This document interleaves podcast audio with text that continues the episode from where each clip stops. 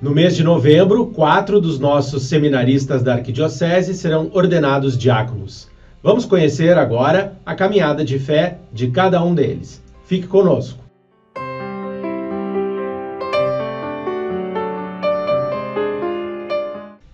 E hoje estamos recebendo o seminarista Bruno Ferreira, um dos quatro que serão ordenados diáconos no mês de novembro. Bruno, seja bem-vindo.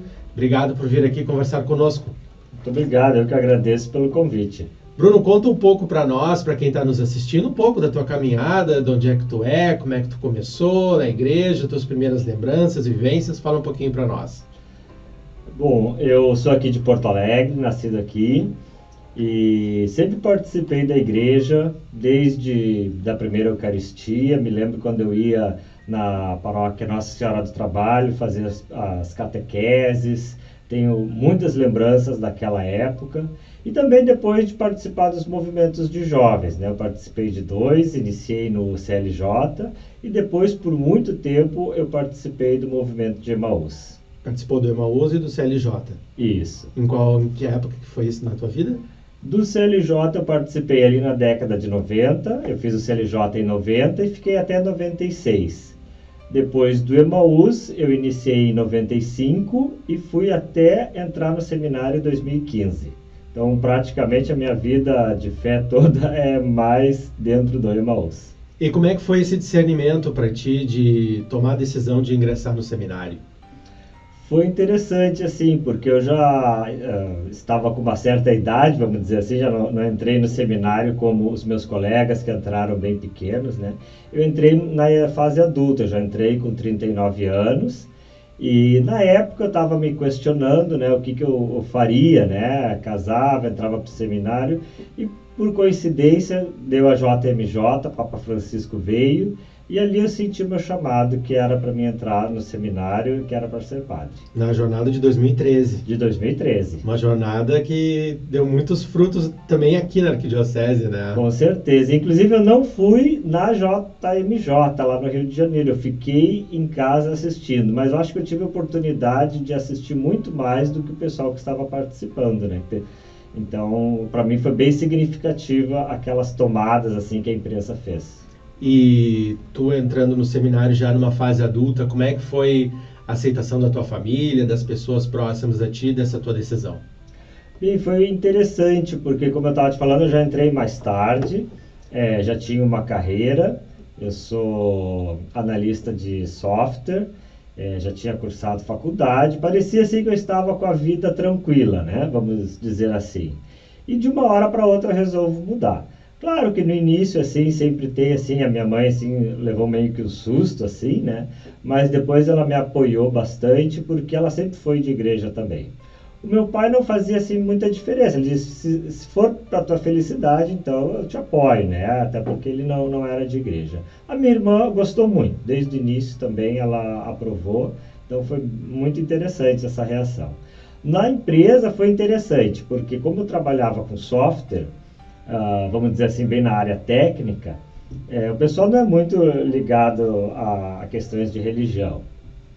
Uns se admiraram, outros se assustaram, mas foi incrível assim que numa bela tarde, lá um pouco antes de eu sair da, da empresa, é, algumas pessoas me rodearam ali, nós ficamos uma, uma hora mais ou menos conversando sobre a vida de seminário, vida de padre. Então eu digo assim, que suscitou alguma curiosidade nas pessoas. E nesse tempo que tu te formaste na faculdade, exercesse a tua profissão, tu te, teve sempre essa inquietação de ser padre, de ingressar no seminário? Como é que foi esse, esse tempo? Olha, é, algumas vezes na minha caminhada me questionei é, mas depois fui, não vou dizer descartando, mas vamos dizer assim, fui esquecendo, né? Fui tocando a vida. Uh, mas como eu sempre fui de igreja, então essas questões voltavam. E depois, vamos agora pular para o tempo já no seminário, já na faculdade de filosofia, na faculdade de teologia. Quais as tuas boas lembranças desse tempo?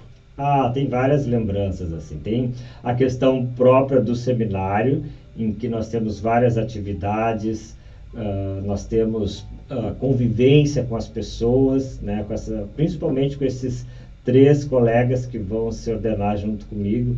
Então a, a, vida em comunidade ela é assim, a gente registra muita coisa, não só no celular, mas principalmente na nossa memória e no nosso coração. Então eu posso dizer assim, as aulas na PUC, as indas e vindas do seminário, isso marca bastante, as nossas confraternizações, as nossas celebrações são momentos muito marcantes, também as festas do seminário. Bom, teria muitas lembranças aqui para falar. E acho legal reforçar esse ponto, né, Bruno, que é a tua caminhada, ela pode ser um pouco diferente dos teus colegas que são mais jovens, mas que mostra para as pessoas que a, a vocação ela está aberta a todas essas possibilidades, né? Eu acho que uma coisa é interessante a gente colocar aqui na conversa é que a gente não pode estar fechado para o chamado de Deus.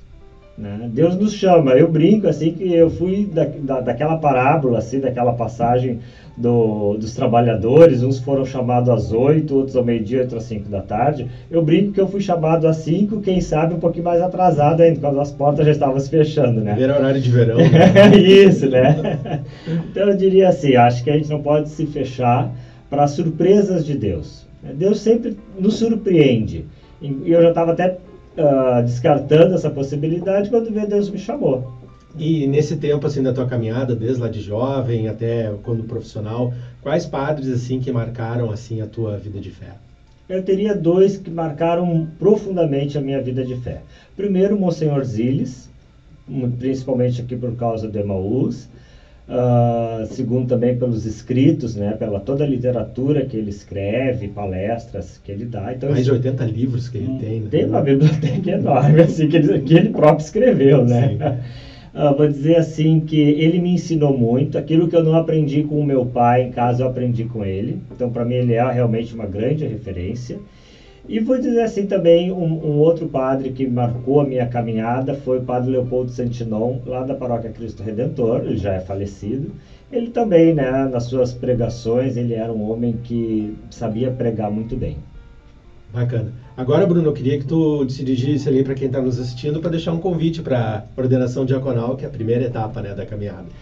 Então, eu gostaria de convidá-lo, convidá-la para que no dia 24 de novembro, às 8 horas da noite, na paróquia Mãe de Deus Catedral, né, nossa Catedral de Porto Alegre, uh, você venha aqui celebrar conosco as nossas ordenações diaconais.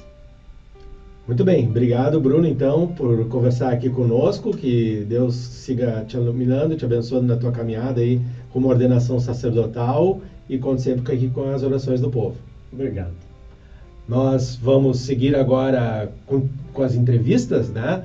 Com os outros seminaristas que serão ordenados diáconos, o Marto, o Arthur e o Charles. Até lá!